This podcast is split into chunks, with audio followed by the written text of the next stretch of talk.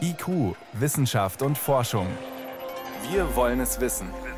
Ein Podcast von Bayern 2. Es ist ein mehrstöckiger Bau, dunkelblau gestrichen. Nur wer klingelt, kommt rein. Innen herrscht Mundschutzpflicht für alle. Die Spezialisten für Blut an der Universität Erlangen-Nürnberg haben hier ihre Büros und Labors.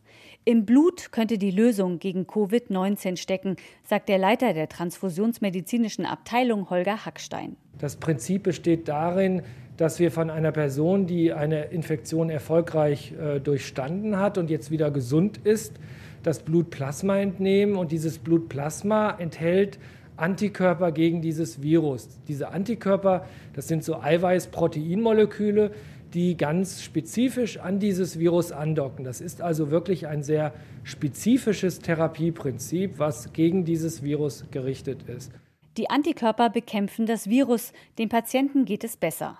600 bis 800 Milliliter Plasma mit diesen Antikörpern könnten einem schwerkranken Covid-19-Patienten helfen. Für einen Kranken braucht man das Blut eines schon wieder Gesunden. Die Methode der Blutplasmatherapie ist nicht neu, aber wirksam, sagt Professor Holger Hackstein. Bei dem Vorgänger von SARS-2 ist es schon eingesetzt worden, was natürlich für uns auch eine ganz wichtige Information war, dass man dort auch gesehen hat, dass es ähm, äh, hilft bei SARS-1. Es wurde auch bei MERS-Virusinfektionen eingesetzt. Das gehört zur gleichen Virusfamilie. Und es wurde aber auch bei anderen Viren eingesetzt, die zu lebensbedrohlichen Infektionen führen, wie zum Beispiel die Ebola-Virus-Epidemie. Auch im chinesischen Shenzhen haben Mediziner die Plasmatherapie bei Covid-19-Patienten bereits eingesetzt. Bei vier von fünf Patienten sei das Fieber nach wenigen Tagen zurückgegangen, schreiben sie in einer kleinen ersten Pilotstudie. Auch in den USA gab es eine Studie mit zehn Patienten, die allerdings noch nicht begutachtet ist. Größere kontrollierte Studien gibt es im Fall des Coronavirus noch nicht.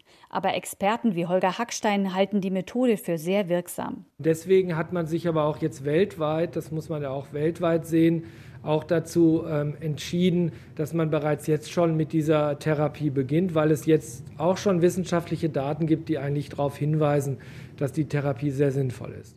In Deutschland soll in den nächsten Wochen eine größere kontrollierte Studie starten, an der sich zahlreiche Transfusionsmediziner unter anderem in Frankfurt, Ulm und Hannover beteiligen. Dazu fehlt noch die Genehmigung. Unterdessen werden bereits Plasmaspender gesucht, die eine Corona-Infektion hinter sich haben. Die grundsätzliche Bereitschaft bei bisherigen Spendern ist hoch. Paula Schwenke und Daniel Hanft haben im Klinikum Großhadern heute Plasma gespendet. Klar, wenn man damit helfen kann, würde ich es auf jeden Fall auch machen. Also schadet einem ja eigentlich nicht.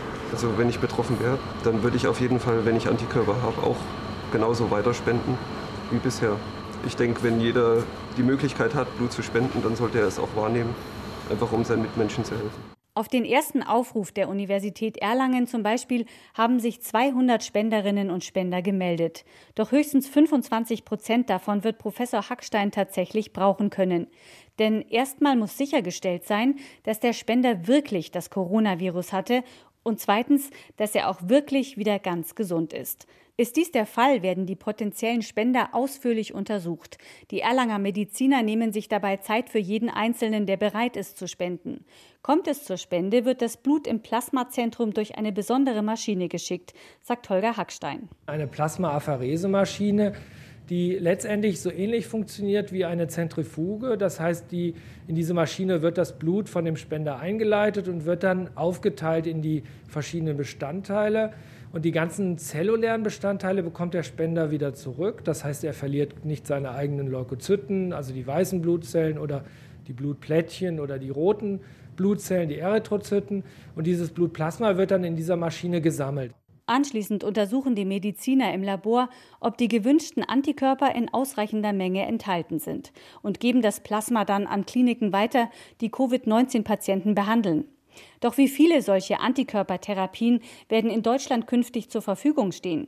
Professor Hackstein ist guter Hoffnung. Weil wir ja halt jeden Tag mehr genesene Patienten haben. Von daher denke ich eigentlich, dass immer mehr Spender zur Verfügung stehen und dadurch, dass jetzt auch verschiedene transfusionsmedizinische Institute auf diese Initiative eingegangen sind und auch mit der Herstellung beginnen, gehe ich eigentlich davon aus, dass wir jetzt in sehr kurzer Zeit genügend Rekonvaleszentenplasma dann in Deutschland zur Verfügung haben.